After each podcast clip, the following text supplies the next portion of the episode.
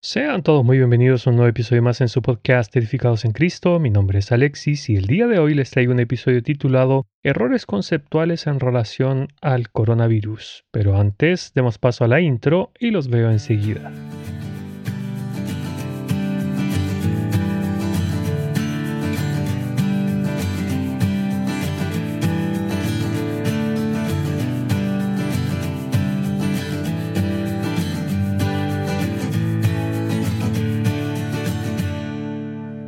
En estos días me he topado en las redes sociales, principalmente en Facebook, que algunos creyentes tienen errores conceptuales con respecto al contagio de enfermedades y con el seguir las indicaciones de autoridades sanitarias y gubernamentales, así como ciertas promesas divinas. Es por eso que en este episodio me gustaría abordar tres temas. Obedecer a la autoridad, el Salmo 91 y la sangre de Jesucristo. Entonces, comencemos por el primer tema. Número 1. Obedecer a las autoridades. Existe un grupo de creyentes que se está negando a obedecer las indicaciones de las autoridades en cuanto a la cuarentena debido al coronavirus. Aluden a que esas órdenes van en contra de lo que Dios nos mandó, que es congregarnos, tal como leemos en Hebreos capítulo 10, verso 25. Otros dicen que este tipo de órdenes atacan directamente a los creyentes y a las iglesias. Pero, ¿qué dice la palabra de Dios? Por causa del Señor, someteos a toda institución humana. Primera de Pedro, capítulo 2, versículo 13. Asimismo, en Romanos, su palabra nos dice, Sométase toda persona a las autoridades superiores, porque no hay autoridad sino de parte de Dios, y las que hay por Dios han sido establecidas, de modo que quien se opone a la autoridad, a lo establecido por Dios resiste, y los que resisten acarrean condenación para sí mismos. Romanos capítulo 13 versículos 1 y 2. Para obviar cualquier tipo de malentendido, definiré el verbo someter. Dice el diccionario de la Real Academia de la Lengua que someter significa subordinar el juicio, decisión o afectos propios a los de otra persona. La palabra en griego koiné, idioma en que se escribió el Nuevo Testamento, es upotazo o yupotazo, y según el diccionario expositivo completo de palabras del Antiguo y Nuevo Testamento de Mounds, dice referente a esta palabra que los creyentes deben someterse obedientemente a las autoridades gubernamentales, ya sea seculares, entre paréntesis Romanos 13.1 y 1 de Pedro 2.13, o en la familia de la fe, 1 de Pedro capítulo 5, versículo 5. Según la biblioteca Logos, el sentido bíblico de esta palabra, upocaso o yupocaso, es ser sumiso, estar o llegar a estar inclinado o dispuesto a someterse a las órdenes o deseos de otros, o mostrar dicha inclinación. Por otra parte, la conjugación del verbo en ambos pasajes mencionados está en modo imperativo, el cual en nuestro idioma español es utilizado para expresar órdenes y mandatos. Por tanto, y de acuerdo con todo lo visto, Dios nos está dando la orden directa de obedecer a las autoridades que Él mismo instituyó, tal como leemos en Romanos 13. Mis hermanos, aclaro un primer error con el que me topé esta semana. No porque un mandatario sea un mal gobernante significa que Dios no le haya puesto en el cargo. No son cosas excluyentes. Lo que quiero decir con esto es que Dios no pone solo a los buenos mandatarios, mientras que los malos son puestos por el diablo. No, eso no es así. En el mismo pasaje de Romanos 13 dice, porque no hay autoridad sino de parte de Dios, y las que hay por Dios han sido establecidas. También leemos en Daniel capítulo 2 verso 21 lo siguiente, Él muda los tiempos y las edades, quita reyes y pone reyes, da la sabiduría a los sabios y la ciencia a los entendidos. En esta misma línea de pensamiento procedo a aclarar otro error de concepto no porque algún presidente o gobernador de un estado que haya promovido leyes satánicas en el pasado y que ahora nos esté diciendo que debemos permanecer en nuestros hogares debido al coronavirus, lo debemos desobedecer a raíz de estas malas acciones cometidas con anterioridad. ¿Por qué digo esto? Porque muchos repiten las palabras del apóstol Pedro dichas en Hechos capítulo 5:29. Es necesario obedecer a Dios antes que a los hombres para justificar así su desobediencia a las autoridades, especialmente a las de este tipo. La pregunta es, a los ojos de Dios, ¿cuándo es correcto hacer eso? La respuesta es únicamente cuando las leyes del hombre o los mandatos de las autoridades van en contra de las leyes divinas. Por ejemplo, como creyentes no podemos aceptar la ley del aborto porque su palabra nos dice, no matarás. Esto lo encontramos en Éxodo capítulo 20 versículo 13. Sin embargo, en este caso específico de la pandemia del coronavirus, no podemos utilizar este versículo porque sería sacarlo de contexto, ya que las autoridades solo buscan proteger nuestra salud, pues no es un ataque contra Dios y su pueblo. Además, si nos oponemos a obedecer a las autoridades, sería una rebeldía directa contra Dios mismo. Otro error que he visto es el que mencionaba recién, eso de decir que esta medida de cuarentena es un ataque directo a la Iglesia y a los cristianos. Les pregunto, hermanos, ¿la prohibición de las autoridades va dirigida específicamente a los cristianos y a las iglesias protestantes? No. El mandato de las autoridades no es contra los creyentes, tampoco contra las iglesias cristianas, sino que es una prohibición general a reunirse, a evitar las aglomeraciones de personas, para así evitar contagios masivos entre la población. Tampoco es un ataque al avance del Evangelio. Digo esto porque he leído comentarios como ahora más que nunca debemos salir a las calles a predicar el Evangelio. Pero eso sería una exposición deliberada a enfermarnos, lo cual me lleva al segundo punto que quiero tocar. Número 2. El Salmo 91. En las redes sociales vemos que hermanos repetidas veces hacen mención de algunos versículos del Salmo 91 o de la totalidad de él, pero quiero mencionar los que más he visto. Dice así la palabra de Dios. El que habita al abrigo del Altísimo morará bajo la sombra del Omnipotente. Diré yo a Jehová, esperanza mía y castillo mío, mi Dios en quien confiaré. Él te librará del lazo del cazador, de la peste destructora. No temerás del terror nocturno, ni saeta que vuele de día, ni pestilencia que ande en la oscuridad, ni mortandad que en medio del día destruya. Salmo capítulo 91, leí los versos del 1 al 3 y el 5 y el 6. Permítanme explicar algo antes. Los salmos son poesía hebraica, la cual tiene la característica de usar el paralelismo en su estructura. Este paralelismo se subdivide en varias subcategorías, que no viene el caso mencionarlas. Lo que quiero destacar en el Salmo 91 es que casi en su totalidad el autor usó la figura del sinónimo. ¿Qué significa esto?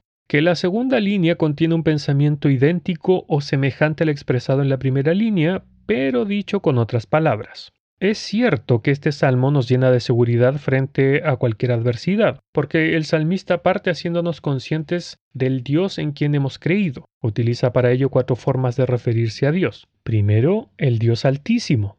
Acá el salmista nos dice que nadie está por sobre nuestro Dios.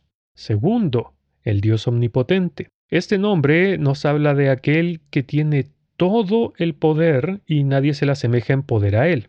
Tercero, Jehová, que en realidad en el original hebreo es Yahvé, que significa yo soy el que soy. Este es el nombre con el que se identificó Dios mismo cuando Moisés le preguntó por su nombre en Éxodo capítulo 3 versículo 14. Y nos habla de un Dios que no cambia y que permanece igual por los siglos y que además no deja de existir. Cuarto y último, hace referencia diciendo mi Dios, que en el original hebreo es Elohim, este nombre significa Dios en forma plural, pero con significado singular. Se entiende mejor cuando hablamos del Dios trino, que es uno al mismo tiempo. Esa es la idea, comillas, expresada por Elohim, aunque no directamente. Pero bueno, el uso predominante de este título en el Antiguo Testamento es que hace referencia al único y vivo Dios, distinto a los otros dioses.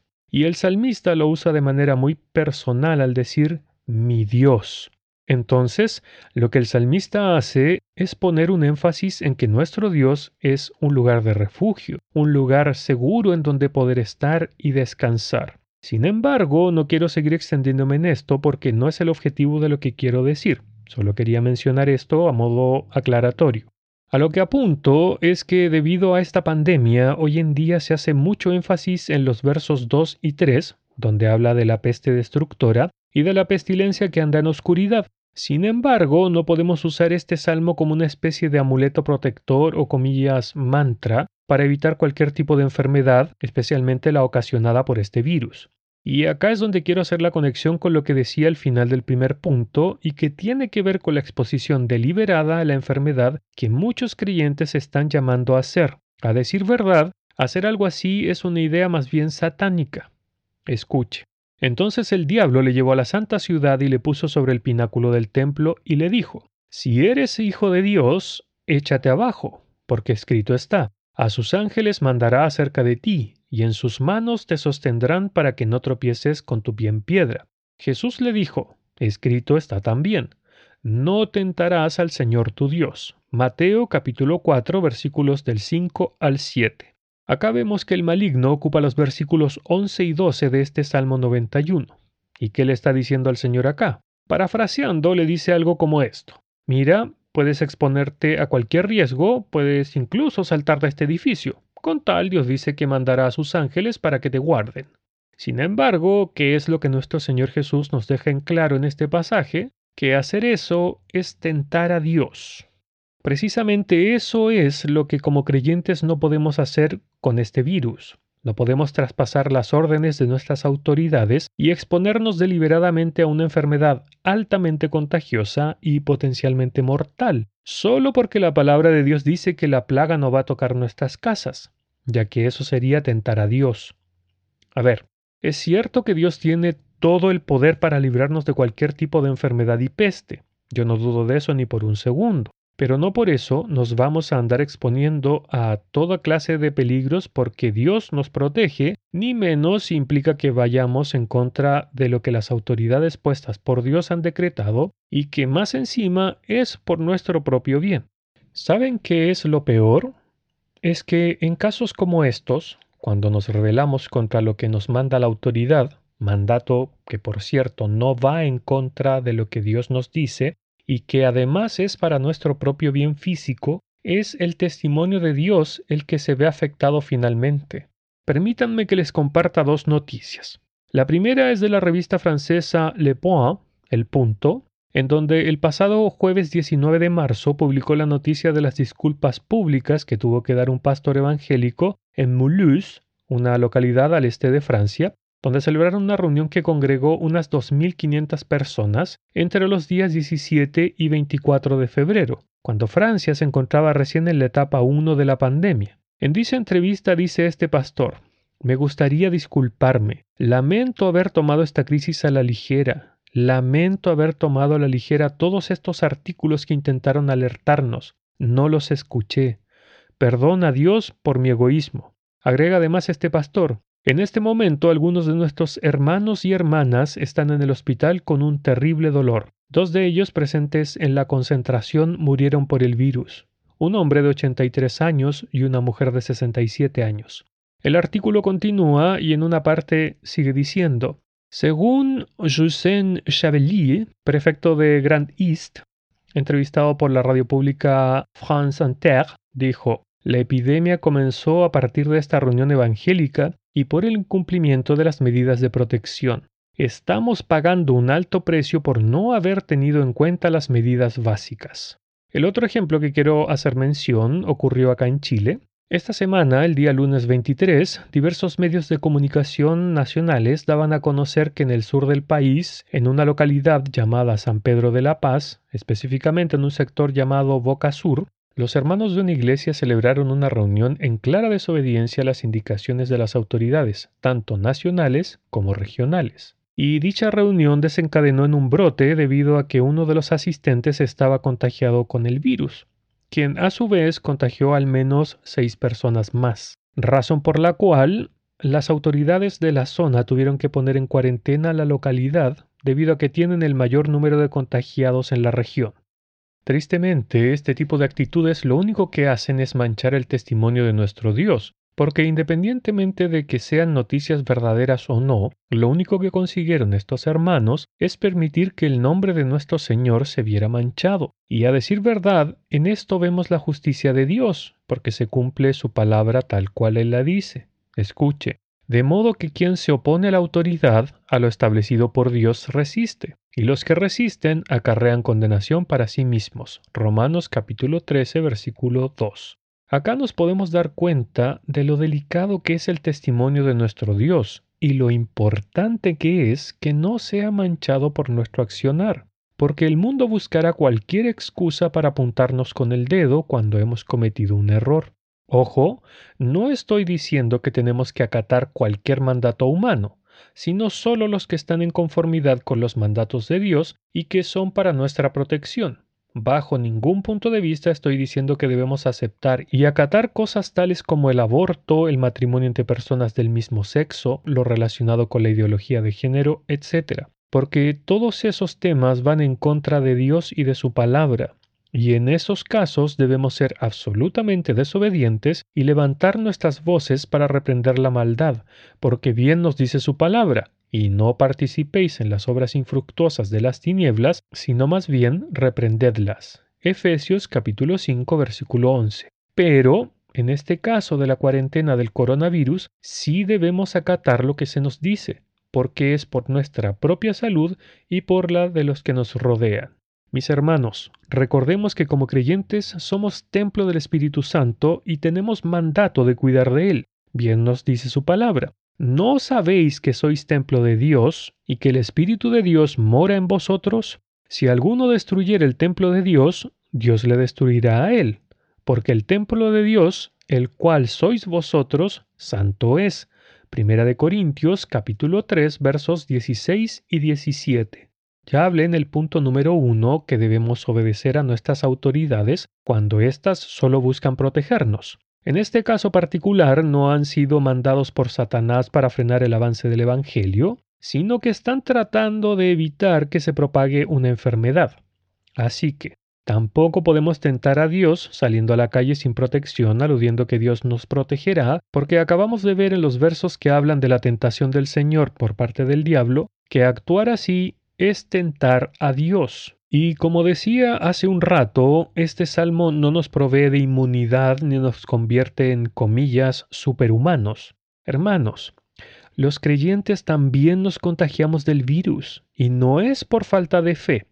A ver, les hago una pregunta muy sencilla. Desde que nos convertimos al Señor, ¿acaso hemos dejado de resfriarnos en invierno o de enfermarnos del estómago si comemos algo que nos cae mal? ¿O acaso nos libramos de algún dolor de cabeza? Creo que cada uno de nosotros hemos experimentado este tipo de molestias en nuestros cuerpos después de haber recibido el regalo de la salvación. Es porque la obra de Dios no es sobre nuestros cuerpos, sino que es sobre nuestras almas. Lo cual me lleva al siguiente punto. Número 3. La sangre de Cristo. Desde hace ya un tiempo existe todo un movimiento en torno a la sangre de Cristo con comillas múltiples usos. Por ejemplo, los que ocupan esto dicen, la sangre de Cristo me protege. Hay padres que les dicen a sus hijos, la sangre de Cristo te cubre y te proteja. También están los que la usan para que les vaya bien en su día a día. E incluso están los que reprenden demonios usando la sangre de Cristo. Y obviamente en estos días la están usando para, comillas, protegerse contra el contagio del coronavirus. Pero, ¿sirve para eso la sangre de Cristo? Veamos qué nos dice las Escrituras. Y tomando la copa, y habiendo dado gracias, les dio diciendo, Bebed de ella todos, porque esto es mi sangre del nuevo pacto, que por muchos es derramada para remisión de los pecados. Mateo capítulo 26 versos 27 y 28. El Señor dice que su sangre es la sangre de un nuevo pacto, y es para quitar pecados. En el Antiguo Testamento, Dios y su pueblo habían hecho un pacto al ofrecerse a obedecer las leyes que Dios le había dado a Moisés, el cual se selló con la sangre de animales sacrificados, como bien podemos ver en Éxodo capítulo 24, entre los versos 3 al 8. Sabemos también que Dios demanda sangre para quitar los pecados, ya que bien dice su palabra, y casi todo es purificado, según la ley, con sangre, y sin derramamiento de sangre no se hace remisión. Hebreos capítulo 9, versículo 22. Por tanto, la sangre de Cristo fue derramada primeramente para lavar nuestros pecados, bien dice el apóstol Juan en su primera carta, y la sangre de Jesucristo su Hijo nos limpia de todo pecado. Primera de Juan capítulo 1 versículo 7. Lo mismo expresa el apóstol Pablo a los Efesios en el capítulo 1 versículo 7 cuando les dice, en quien tenemos redención por su sangre, el perdón de pecados según las riquezas de su gracia. Y de la misma manera lo expresa el apóstol Pedro en su primera carta cuando dice, sabiendo que fuisteis rescatados de vuestra vana manera de vivir, la cual recibisteis de vuestros padres, no con cosas corruptibles como oro o plata, sino con la sangre preciosa de Cristo, como de un cordero sin mancha y sin contaminación. Primera de Pedro capítulo 1 versículos 18 y 19. Además, el mismo Señor Jesús habló de beber de su sangre, no de ser cubiertos con ella. Escuche, el que come mi carne y bebe mi sangre tiene vida eterna, y yo le resucitaré en el día postrero, porque mi carne es verdadera comida y mi sangre es verdadera bebida. El que come mi carne y bebe mi sangre, en mí permanece y yo en él. Juan capítulo 6 versos del 54 al 56. En todo el Nuevo Testamento no existe versículo alguno que hable sobre la cobertura con la sangre de Cristo para protección de los suyos, sino que todo es en el nombre del Señor Jesús, no en su sangre. Y como ya hemos visto, es para quitar los pecados, para sellar un nuevo pacto, como recordatorio al celebrar la cena del Señor y, como dice en Hebreos capítulo 9, verso 14, para santificarnos de obras muertas. Pero, ¿de dónde salió esta herejía entonces? Su origen lo podemos asumir cuando se extrapola lo ocurrido en el día previo a la décima plaga antes de que el pueblo de Israel saliera de Egipto. Escuche, y tomad un manojo de hisopo y mojadlo en la sangre que estará en un lebrillo, y untad el dintel y los dos postes con la sangre que estará en el lebrillo, y ninguno de vosotros salga de las puertas de su casa hasta la mañana, porque Jehová pasará hiriendo a los egipcios, y cuando vea la sangre en el dintel y en los dos postes, pasará Jehová a aquella puerta, y no dejará entrar al heridor en nuestras casas para herir. Éxodo capítulo 12 versículos 22 y 23. No podemos tomar este mandato específico para protección de la vida de los primogénitos de Israel y aplicarlo para nosotros hoy en día en nuestras vidas, descontextualizando así las escrituras, ya que no existe ningún otro pasaje que apoye un uso así de la sangre de Cristo. Es cierto que ese corderito y su sangre eran figura de lo que Cristo haría por nosotros en la cruz, porque debemos recordar que los sacrificios del Antiguo Testamento eran figuras físicas, sombra de las cosas espirituales, como bien leemos en Hebreos capítulo 8, verso 5. Porque lo que hemos recibido de Dios son cosas espirituales, inmateriales, porque Él es espíritu y por tanto su reino es espiritual, no material. Así lo leemos en el Evangelio de Juan, capítulo 4, versículo 24. Dios es espíritu, y los que le adoran en espíritu y en verdad es necesario que adoren.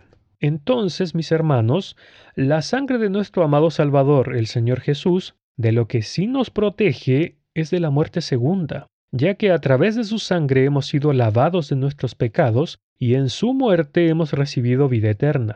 Por tanto, no existe una protección sobrenatural en la sangre de Cristo contra el coronavirus, ni tampoco protección contra ningún otro tipo de enfermedad, porque los creyentes sí nos enfermamos.